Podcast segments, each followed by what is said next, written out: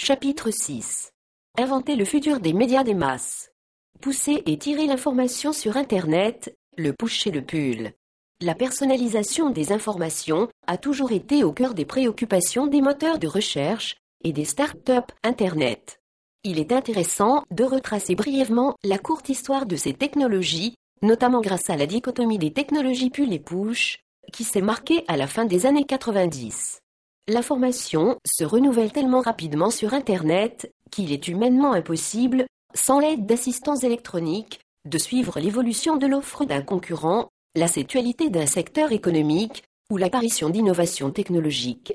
Il y a quelques années, Carlo Révélien a schématiquement distingué de grandes familles d'agents intelligents ou logiciels, les agents de type pull et les agents de type push. Quand on se rend sur le site de Yahoo pour y mener une recherche, on dit que l'on est en train de tirer, pull, l'information du serveur de Yahoo jusqu'à son PC. En effet, on a effectué la démarche active d'allumer son ordinateur, de se relier à Internet, de se connecter au site de Yahoo, de saisir les mots-clés de sa recherche, et, enfin, de rapatrier les documents sur son ordinateur, du pull à l'état pur. Cependant, on peut continuer de faire du pull en déléguant certaines tâches répétitives à un agent intelligent. Si, par exemple, au lieu de se connecter directement à Yahoo, on délègue cette tâche à son agent de recherche, par exemple Copernic, il s'agit toujours de pull.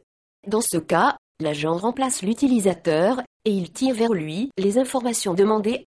Dans la démarche pull, ce qui est important, c'est le fait que l'on soit acteur de ses choix même si l'on confie le travail répétitif à l'agent.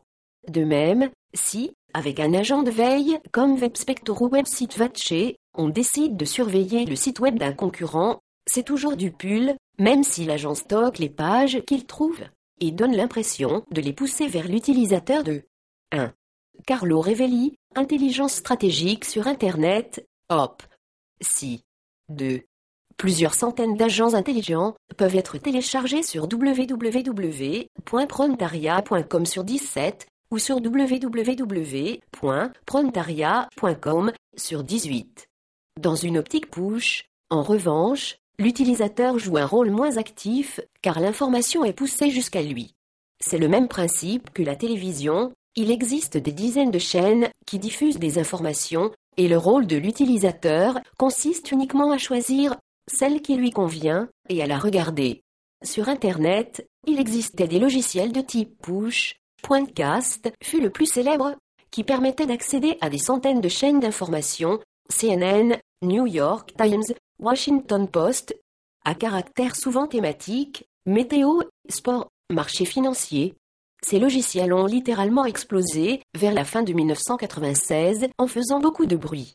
Certains allaient même jusqu'à affirmer que désormais le web entier allait se transformer en une télévision géante dans laquelle chacun diffuserait des informations à partir de sa propre chaîne. En réalité, ce sont les enjeux financiers énormes, notamment ceux liés à la publicité, qui avaient provoqué de tels enthousiasmes. L'information obtenue par les agents de webcasting ou webdiffusion est complètement uniforme et standardisée et s'adapte souvent à une diffusion de masse. Elle est donc utile pour suivre l'actualité, en général mais insuffisante, pour mener des activités de veille personnalisées. Avec les technologies push, c'est le gestionnaire de chaque chaîne qui décide du contenu de celle-ci et qui le diffuse à travers un serveur. Avec un agent pull, au contraire, si l'on décide de créer une chaîne, on reste maître de son contenu, et c'est son agent, un logiciel client, qui rapatrie les informations correspondant à ses choix. L'intervention et la personnalisation humaine sont beaucoup plus importantes avec les agents de type pull. Si l'on ne parle plus de logiciel push ou pull de nos jours, il ne faudrait pas pour autant croire que la personnalisation des services de recherche est en perte de vitesse. Bien au contraire. Ce qui a posé problème, notamment avec les logiciels push, c'est, d'une part, une personnalisation extrêmement limitée, souvent cantonnée à des sources d'informations officielles, et, d'autre part, l'obligation d'utiliser un logiciel propriétaire en dehors du navigateur. À présent, ces deux freins n'ont plus lieu d'être.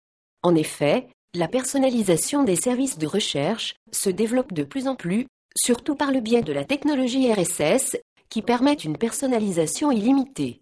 Il faut tenir compte également de l'explosion de milliers de sources d'informations citoyennes de la concurrence acharnée entre les trois leaders du marché de la recherche d'information, Google, Yahoo et MSN, et de l'avènement des technologies libres, open source, telles que Firefox, qui connaît un succès fulgurant.